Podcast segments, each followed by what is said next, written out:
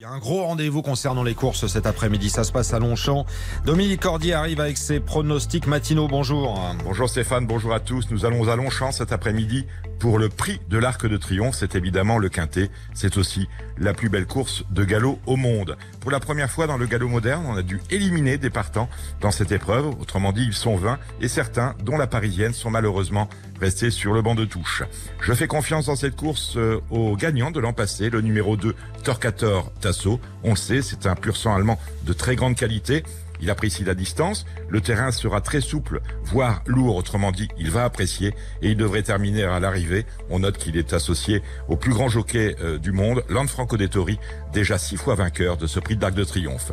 Ma sélection est la suivante, le 2 Torquator Tasso, que je place devant le 17 Honesto, le 14 Alpinista, le 20 Luxembourg, le 18 Westover, le 16 Alakim, le 11 Title Holder et enfin le 10 Mendocino. Il y en a 8 car il y a 20 partants.